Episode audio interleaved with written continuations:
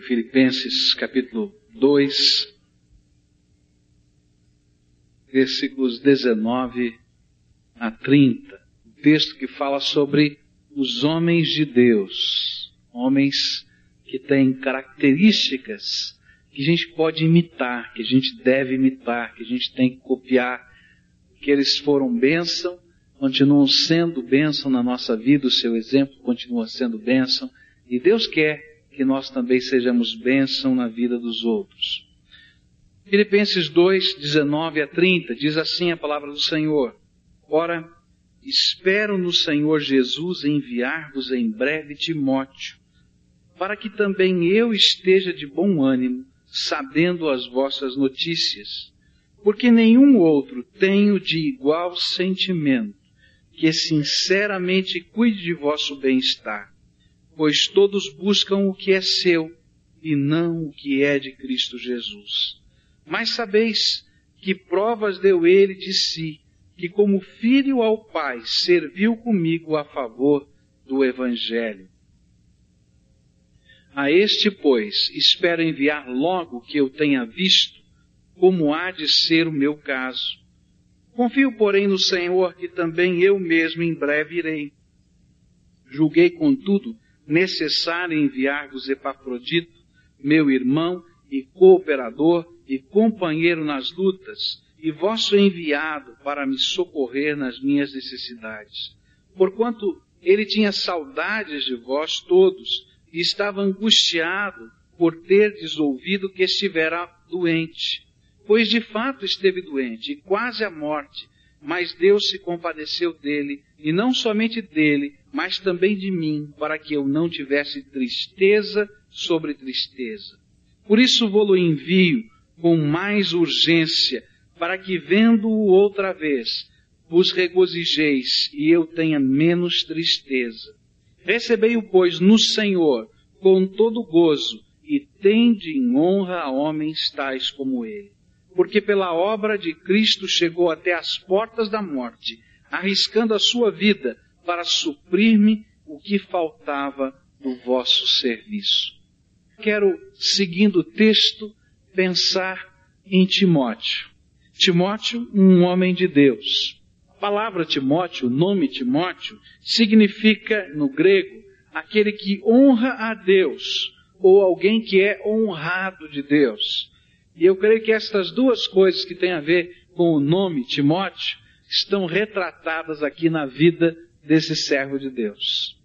Talvez ele não fosse um grande pregador como o apóstolo Paulo, talvez ele não fosse um grande escritor como o apóstolo Paulo foi, talvez ele não tivesse as mesmas visões, não realizasse os mesmos milagres que Paulo realizou no poder de Jesus, mas este era um homem de Deus. E eu gosto de pensar nele e logo depois pensar em Epafrodito, porque a ideia que a gente tem é que eles são pessoas comuns. Se é que a gente pode dizer assim. E geralmente quando a gente começa a pensar em homens de Deus, a gente imagina aqueles super-heróis da fé e a gente diz assim: será que algum dia a gente vai poder fazer alguma coisa assim ou ser assim? Isso está tão longe da minha realidade, está tão longe de mim, e a gente de uma certa maneira se desculpa, se coloca para trás e não entende que Deus quer usar pessoas comuns como você, como eu, como cada um de nós aqui. Timóteo e Epafrodito eram pessoas comuns, mas pessoas que tinham algumas qualidades de coração, de alma, que fizeram com que eles aparecessem no texto da Escritura Sagrada e eles continuassem como um exemplo para mim e para você hoje. Eu quero aprender algumas coisas sobre ser homem de Deus, sobre ser mulher de Deus, ser pessoa que Deus usa com Timóteo hoje. E a primeira coisa que eu aprendo quando estudo a vida de Timóteo no Novo Testamento é que um homem de Deus, uma mulher de Deus, não nasce pronto. É forjado, é construído, é lapidado. Às vezes a gente imagina que esse recebeu uma graça totalmente diferente, totalmente especial, E às vezes a gente lá dentro do coração fica até imaginando que Deus faça acepção de pessoas, tem uns queridinhos mais queridos do que os outros. Mas quando a gente estuda a vida desses homens de Deus, comuns, simples, a gente vai aprender que Deus usa uma série de coisas, de estruturas, de situações para lapidar e para forjar aqueles servos dele que ele vai usar. Timóteo foi um deles. A gente vai aprender lá em 2 Timóteo, capítulo 1, versículo 5, que esta forja, essa lapidação, esse esculpir do homem de Deus começou muito tempo atrás, lá na casa, lá na família. E a Bíblia nos diz assim, trazendo à memória a fé não fingida que há em ti, a qual habitou primeiro em tua avó Lloyd e em tua mãe Eunice, e estou certo de que também habita em ti. Sabe como é que Timóteo foi forjado? Uma das ferramentas que Deus usou foi a família, foi a casa. Foram sua avó e sua mãe.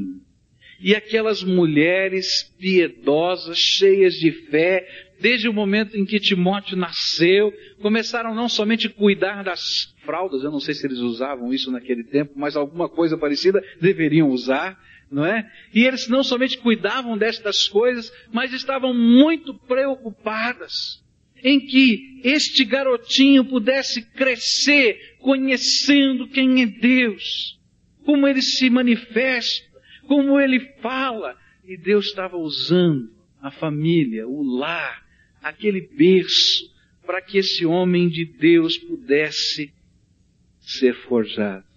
Eu quero dizer aqui para você, senhor, senhora, que já tem os cabelos brancos, que nasceu num lar cristão. Eu quero dizer para você, moço, moça, adolescente, junior, jovem, cada um de vocês que tiveram o privilégio de nascer num lar cristão. Olha, bendito lar é este. Abençoado lar é este. Porque Deus, desde muito cedo, tem trabalhado na sua vida sem você perceber e tem esculpido coisas preciosas no teu coração e que você não vai se esquecer mesmo que o tempo passe. São bênçãos que às vezes a gente não tem contado quando canta os hinos, porque às vezes passam tão desapercebidas na nossa vida. É um bendito privilégio aprender desde o colo dos pais o convívio com as verdades que estão depositadas nas páginas da Bíblia. Você não pode imaginar a bênção que é isso. A gente guardar no coração e aprender e ensinar os nossos filhos o caminho do Senhor. Eu estou falando um pouco mais do que trazer o filho à igreja.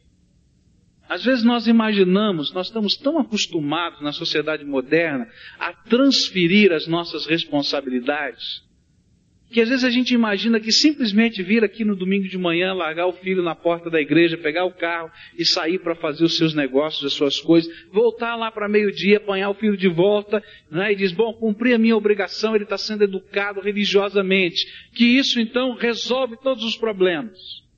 Eu estou falando de um pouco mais do que isso, porque isso não resolve problema nenhum. Não forma coisa nenhuma. Mas pastor, a igreja, não estou falando não. Porque essa é a bênção que Deus quer dar para você, papai, para você, mamãe, para você, vovô, para você, vovó, que é curtir essa criança que está crescendo e podê-la ensinar valores que são eternos. Mais do que matemática, química, física e biologia. Isso é uma bênção. É uma bênção para quem faz isso.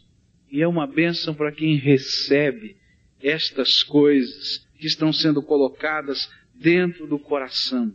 Eu fico pensando que às vezes nós não entendemos em profundidade o que Deus está nos permitindo fazer. Nessa hora, como pais, como avós, como tios, como pessoas que estão interessadas no crescimento espiritual das crianças, dos adolescentes, dos jovens, Deus nos transforma em cooperadores dele, em lapidar o caráter e a visão de uma vida espiritual. Nós estamos investindo na formação eterna dos nossos filhos e dos nossos netos. A coisa que me entristece é que muitas vezes nós caímos na tentação, todos nós, inclusive eu, caímos na tentação de investirmos mais tempo na formação temporal, passageira, circunstancial da vida dos nossos filhos, do que na formação dos valores eternos, do caráter, da personalidade por completo, que envolve a área espiritual da vida dos nossos queridos. Eu queria hoje desafiar você, papai, vovô, vovó, mamãe, você que está ligado com essas crianças, que curte as brincadeiras. Eu queria desafiar você a um dia sentar do lado dessa criança, desse jovem e desse adolescente e dar o seu testemunho. Você já deu o seu testemunho para ele? Você já disse um dia por que você é um crente em Jesus Cristo? Eu não quero que você conte mais uma historinha da Bíblia, não. Mas que você diga por que você crê no Senhor Jesus. O que que Jesus fez com a sua vida? E não apenas com aquelas histórias, né, ou com aquelas metáforas, ou então com aqueles ensinos dogmáticos que você está tentando fazer ele decorar. Mas simplesmente aquela história da tua vida, aquele momento da tua vida, aquele instante da tua vida em que você recebeu Jesus. E o que Jesus está fazendo e fez. Ele precisa ouvir isso dos seus lábios. E vou dizer uma coisa para você. Ele nunca mais vai esquecer dessa história. Aquelas histórias de família que a gente escuta, elas não saem da cabeça da gente. Eu não sei toda a genealogia da minha família, mas aquelas histórias que o meu avô contava do meu bisavô quando veio da Espanha, aquelas histórias que a minha avó contava da minha bisavó, e o meu bisavô mesmo me contou quando veio da Itália. Eu não esqueço mais. E como é gostoso poder sentar com meu filho e contar essas coisas. Agora, quando a gente divide aquilo que Jesus está fazendo na vida da gente, a fé deixa de ser uma bonita teoria e passa a ser poder de Deus que transforma. O que os nossos filhos precisam perceber em nós é Deus Todo-Poderoso agindo, mexendo, colocando, transformando, tirando coisas da nossa vida. Eles vão aprender com os seus acertos, mas eles vão aprender com os seus erros. E todas estas coisas vão ser usadas para forjar o caráter de um homem de Deus. Pode ter certeza disso. Aproveita os momentos informais às vezes a gente imagina que a gente só pode fazer isso se tiver uma hora marcada do culto doméstico. Eu acho que a gente tem que ter uma hora marcada do culto doméstico. Mas a gente vai ensinar tanto andando pelo caminho, andando no carro, comentando um negócio e dizendo por que, que a gente está fazendo dessa maneira, quais são os valores e os princípios que Deus colocou para a gente. E fazendo com que os filhos possam ser moldados, lapidados pelo caráter que Deus tem colocado e moldado na tua vida. Timóteo não nasceu pronto. Ele foi lapidado como homem de Deus. E essa lapidação começou em casa. Como é que tem sido lapidado teu filho, a tua filha, o teu neto? Agora eu quero falar para os filhos. Eu quero dizer uma coisa para você. A gente imagina que a geração que passou é decadente. Mas há algumas coisas preciosas que Deus quer passar para você, moço, para você, moça, para você, adolescente, para você, jovem, para você, criança, e que estão lá dentro da tua casa, e que você tem que trazer e resgatar para o teu coração. Timóteo foi forjado como homem de Deus, lapidado. Começou em casa. Uma segunda ferramenta que Deus usa para construir o homem de Deus. Esse homem que está sendo lapidado, construído, são pessoas. Deus não usa apenas a nossa casa. Porque senão algumas pessoas que não tiveram essa bênção de nascer no lar cristão diriam, e agora não posso mais ser homem de Deus? Mas mesmo aquelas que nasceram no lar cristão vão precisar de outras ferramentas de Deus para serem lapidados. E na história de Timóteo, a gente vai perceber que Deus colocou ao lado dele um outro homem de Deus. E a convivência com esse outro homem de Deus foi uma grande bênção na vida de Timóteo. Deus colocou na vida de Timóteo Paulo. Paulo foi o seu discipulador. A ideia que a gente tem estudando a história de Timóteo é que Timóteo já era um jovem ativo dentro da igreja, uma pessoa bastante animada, cheia de fé. E o velho apóstolo viu aquele moço, sentiu a vocação de Deus na vida dele e disse: Moço, vem cá, eu quero te convidar para caminhar comigo, para viajar comigo, para ser aprendiz de missionário, pegar o serviço pesado. Era alguma coisa parecida com isso que Deus estava trabalhando estava dizendo, Timóteo, olha, vai caminhar junto com o apóstolo Paulo. E houve um relacionamento tão gostoso entre Paulo e Timóteo ao longo do tempo, que Paulo então agora vai dizer, olha, Timóteo, você agora é meu filho na fé. Timóteo vai ser chamado de filho na fé pelo apóstolo Paulo em vários lugares da Bíblia. Em 2 Timóteo 1, 2, ele vai dizer, meu filho. Em 1 Coríntios 4, 17, ele vai dizer a mesma coisa. Em Filipenses 2, 22, ele vai dizer: Como filho ao Pai, serviu comigo a favor do Evangelho. Havia aquele relacionamento gostoso. Já pensou que coisa boa a gente poder ser desafiado a comer junto com o homem de Deus, a dormir durante as viagens perto desse homem de Deus, a conversar, a observar a vida desse servo consagrado de Deus, a imitar determinadas coisas, a ser influenciado profundamente pela vida, pelo jeito de ser desse homem de Deus. Olha, gente, é benção, é benção. Quando a gente pode estar perto de um homem de Deus, caminhar com ele, aprender com ele. E Deus vai usar pessoas na sua vida para forjar um caráter novo. É assim que Deus faz. Todos nós, não importa a idade que tenhamos, precisamos de mentores. Você sabia disso?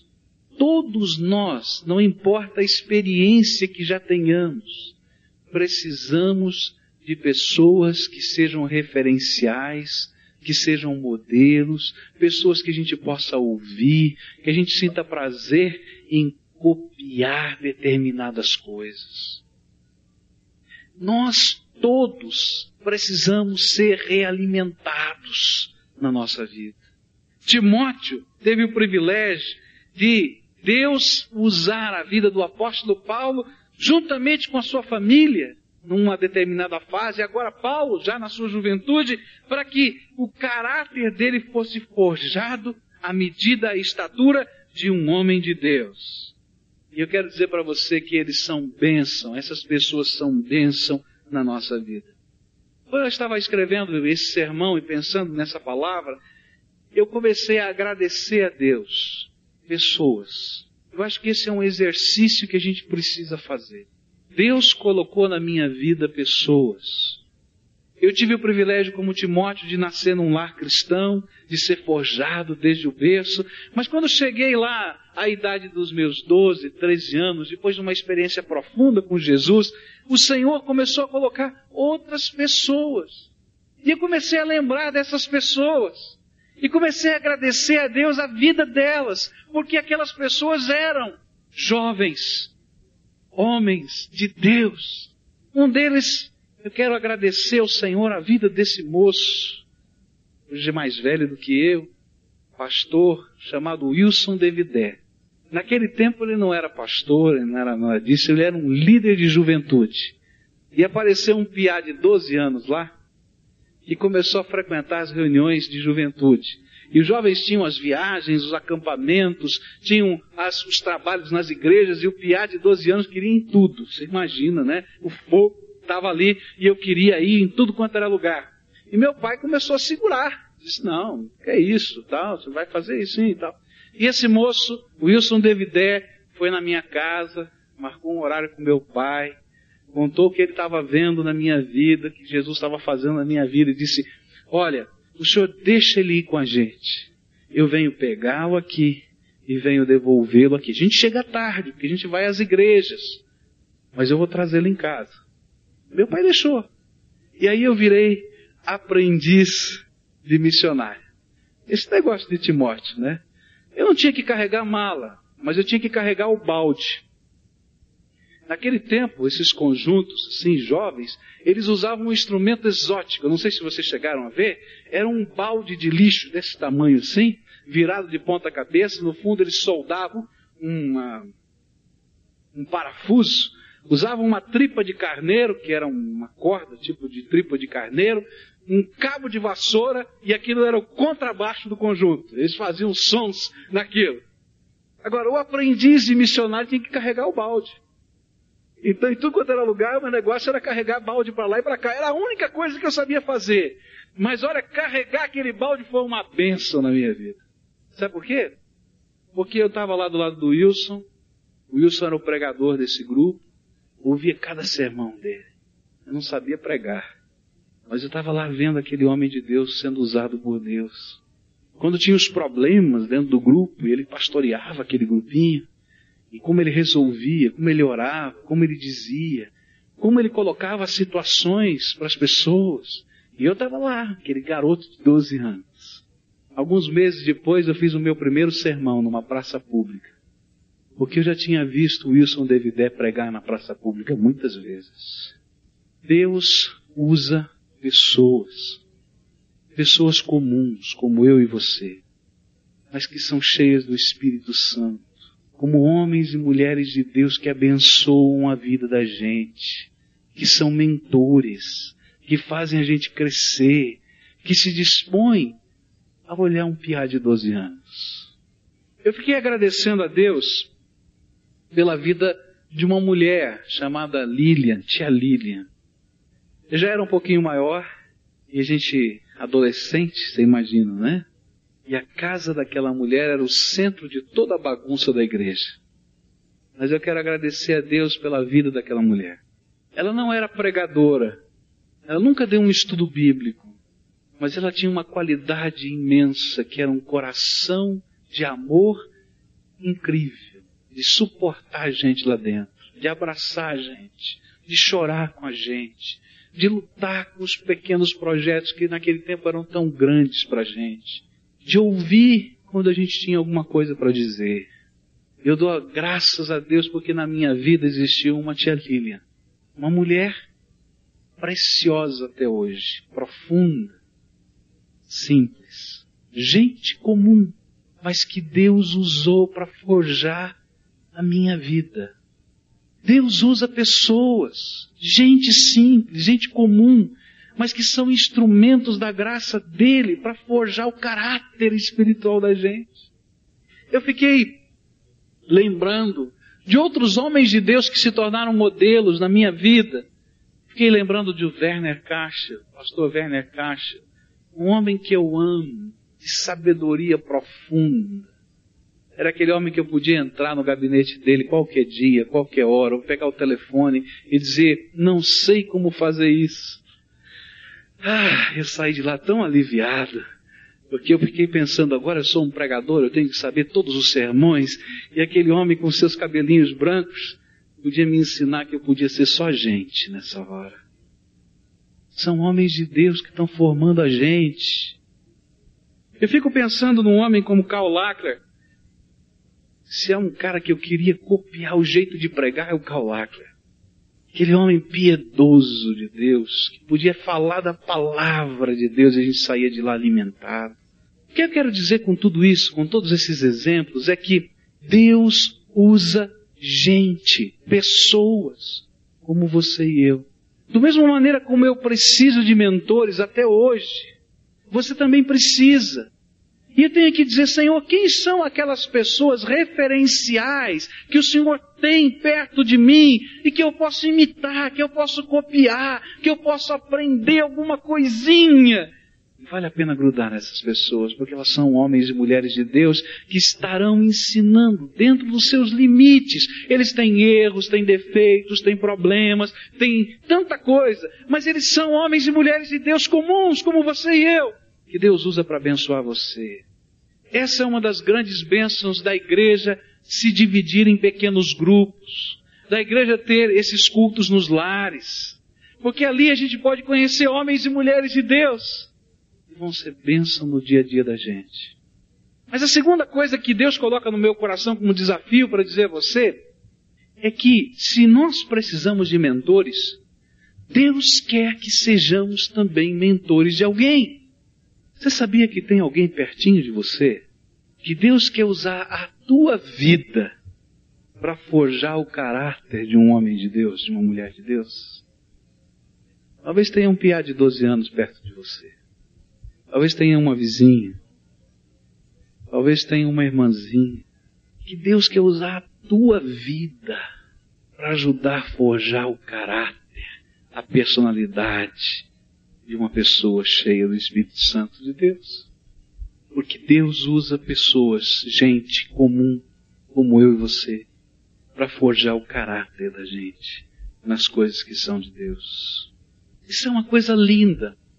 Eu quisera poder abrir o teu coração e a tua mente para ver o privilégio que Deus nos dá. Às vezes eu fico pensando nas vidas que Deus usou, e Deus me usou para ser bênção. Olha, tem vários pastores que foram meus colegas nessa fase de adolescência, alguns que eu levei para Jesus, hoje são pastores, estão dirigindo o seu ministério. Lá dentro do coração vem uma alegria tão gostosa, Senhor, eu fui cooperador contigo na vida de fulano. Ah, que alegria! As vitórias desses irmãos, elas têm um gosto, mas um gosto tão gostoso nos lábios da gente, porque você sabe que foi cooperador com Deus para forjar aquele caráter. Não é verdade? Assim como é gostoso a gente lembrar aquelas pessoas que foram mentoras da gente e dizer para essas pessoas que elas foram mentoras, elas precisam ouvir isso, é benção. Para elas também. É gostoso a gente ver o que Deus está fazendo na vida daqueles que a gente tem acompanhado espiritualmente.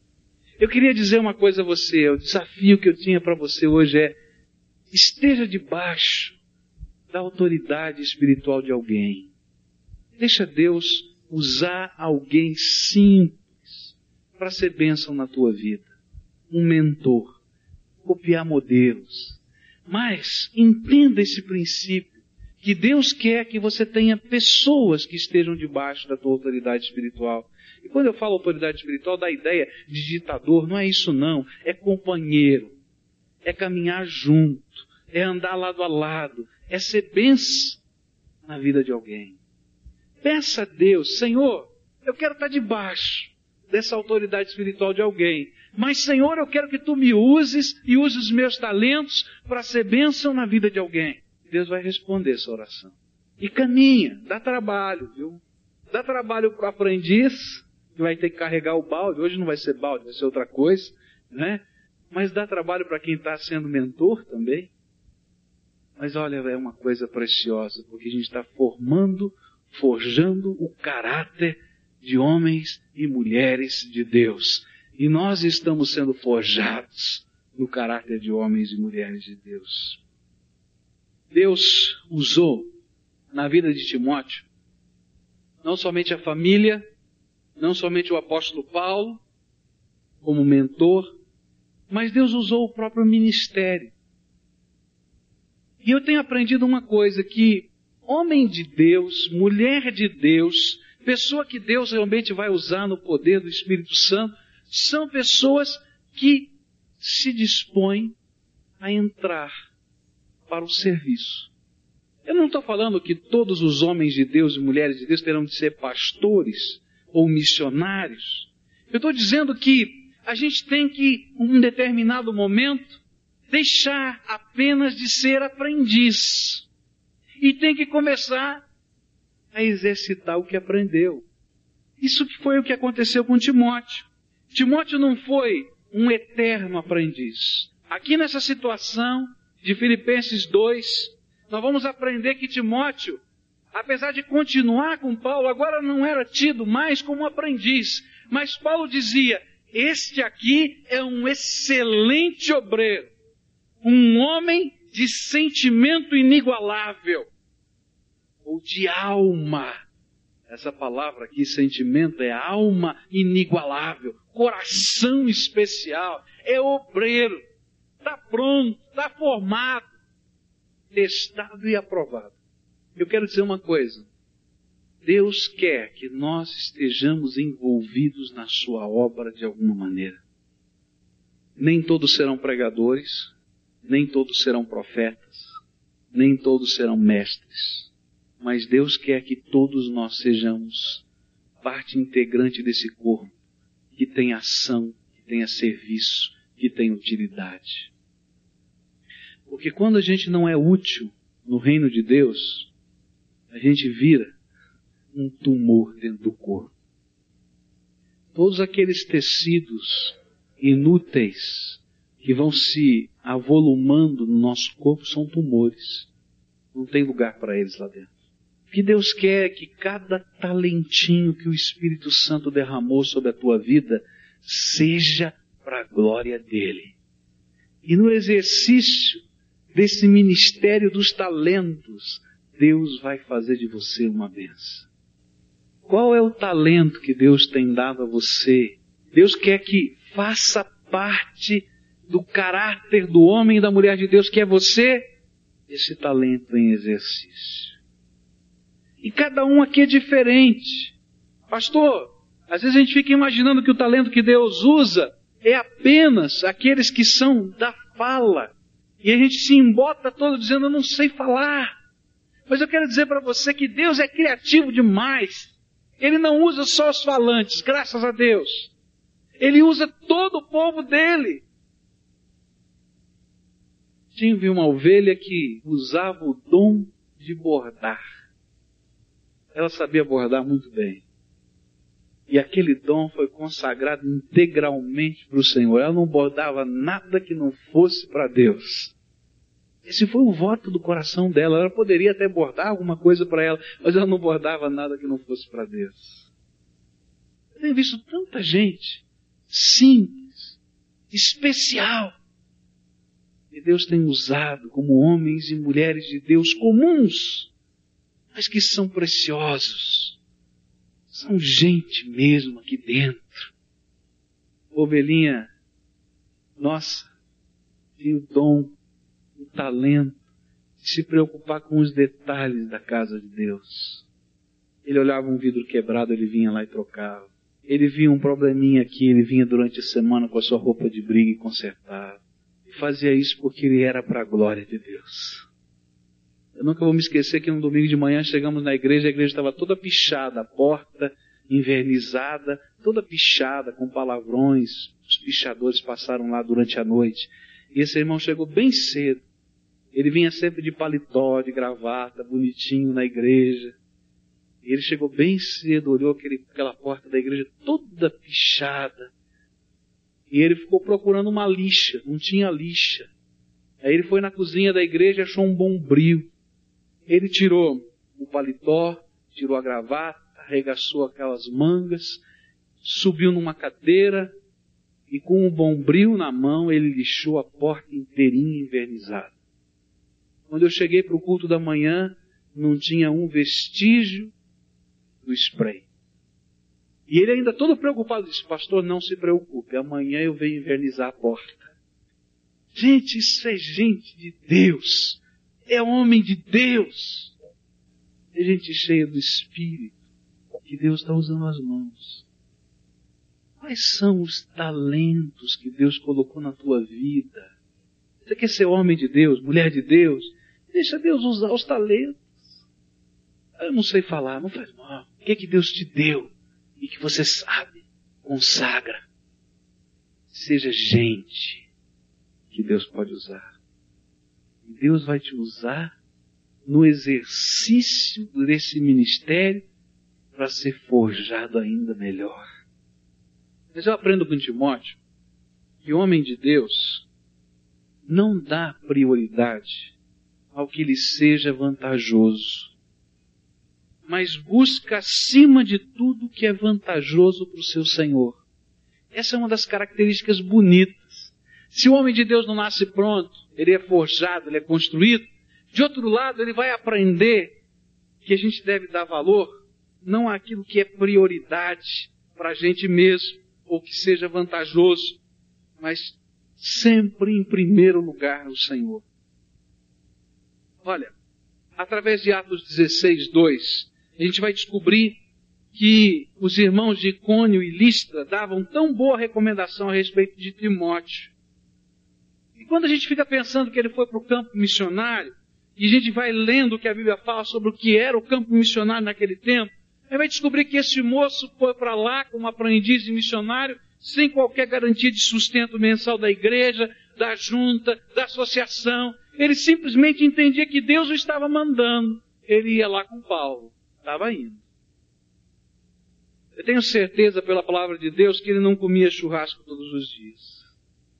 Eu tenho convicção que uma das características mais destacadas daqueles primeiros missionários, como Paulo, Silas, Timóteo e tantos outros homens de Deus que o nome não aparece na Bíblia, mas que expandiram o Evangelho pelo mundo, foi sacrifício, perigo, perseguição e fome.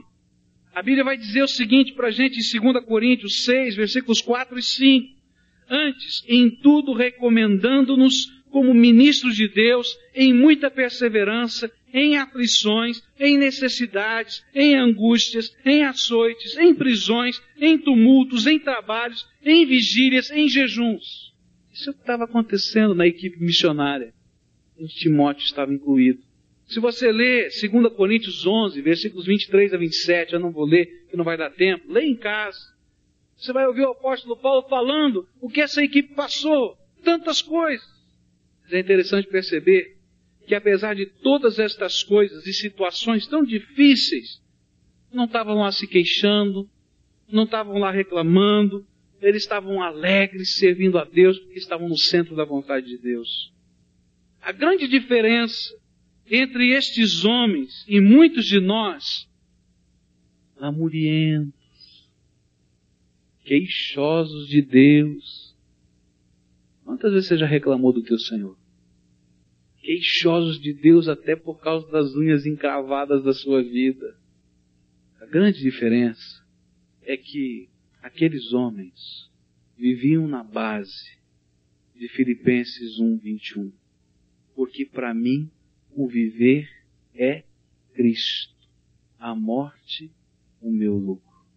E muitos de nós vivemos na base de Filipenses 2, 21 pois todos buscam o que é seu e não o que é de Cristo Jesus. Homem de Deus, coloca Jesus em primeiro lugar. Não importa esteja acontecendo. Agora eu queria que você fizesse algumas perguntas para você. Qual é a razão da sua existência? Por que que você está aqui na Terra ainda? Para que você está vivo? Queria fazer uma segunda pergunta para você. Você vive para Deus? Para responda com honestidade. Ou vive para você mesmo? O seu lar, sua casa, que é esse laboratório de Deus, onde Deus está forjando gente, ele é para a glória de Deus? Ele pertence ao Senhor? ou ele é seu, só seu? Eu tenho mais uma pergunta para você. Você tem deixado o Senhor lhe ensinar a viver para Ele, nos seus relacionamentos pessoais, ou vive para você mesmo do seu jeito, da sua maneira? Porque esse amor só é implantado pela graça de Deus. Porque o homem é egoísta por natureza, é avarento por natureza, esse homem é interesseiro por natureza. O homem é sempre aquele que puxa a sardinha para o seu lado. E essa mudança de caráter só acontece quando a gente deixa o Espírito Santo entrar e moldar, e quebrar, e mudar. E aí então vou ter que aprender a ser misericordioso com os outros, perdoador. Vou ter que aprender a abençoar. Vou ter que aprender a dar outra face, como Jesus ensinou, a entregar a capa, a abrir mão dos meus direitos. Mas isso só vai acontecer quando eu de fato desejar viver para Jesus. Porque enquanto eu estiver buscando viver para mim, mesmo que tenha todos os apelidos de crente, minha vida vai ser uma desgraça. E a minha, o meu rumo, o meu caminho, os meus relacionamentos continuarão sendo desgraça. Seu casamento é para Deus ou é para você mesmo? E os filhos? Eles são para Deus ou são para você? Vai ser tão interessante isso. Anos atrás, um daqueles meus colegas sentiu-se vocacionado para o ministério. Quando ele falou para o pai, disse: Não, não criei você para isso. Pai crente. E não permitiu que o filho fosse para o ministério. Para quem você está criando seus filhos? De outro lado, não vou me esquecer de um homem de Deus lá de São Paulo, que quando perdeu seu filho, no dia, no momento do sepultamento, na oração, ele disse: Senhor, não entendo porque o Senhor levou o meu filho, mas eu nunca o criei para mim, eu criei para o Senhor. Se o Senhor o quer agora, eu não entendo, mas ele sempre foi teu. Para quem você tem criado os seus filhos? E os teus bens? De quem eles são de verdade? São teus, são de Deus.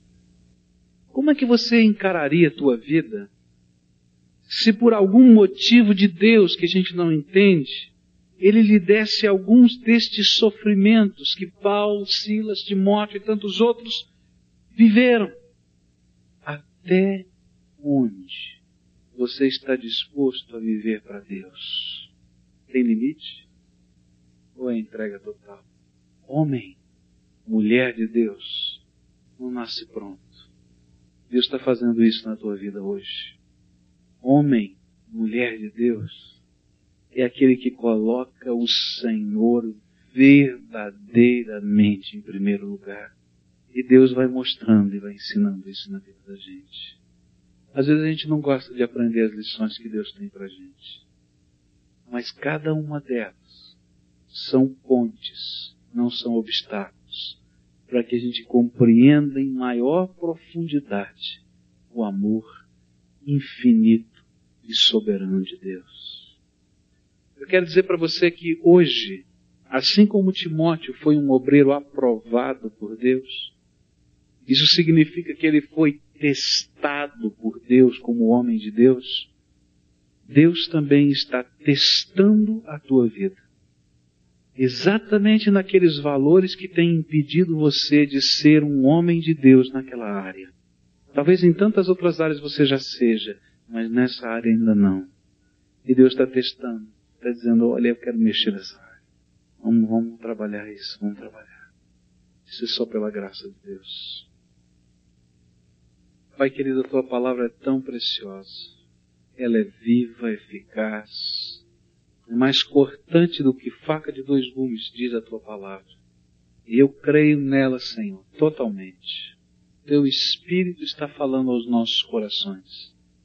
Eu sei que essa não é uma mensagem fácil.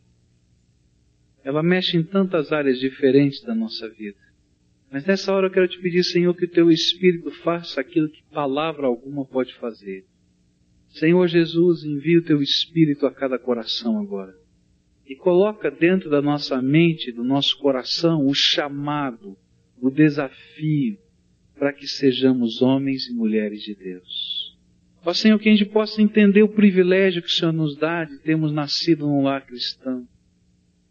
E que nós sintamos alegria disso. Senhor, que Tu possas nos fazer perceber, nós que somos pais, avós, que o Senhor também está nos dando um privilégio de forjar caráter. Ajuda-nos, Senhor, nessa missão. A gente é tão pequenininho nisso, tão falho. Eu tenho falhado tanto, Senhor. Me perdoa.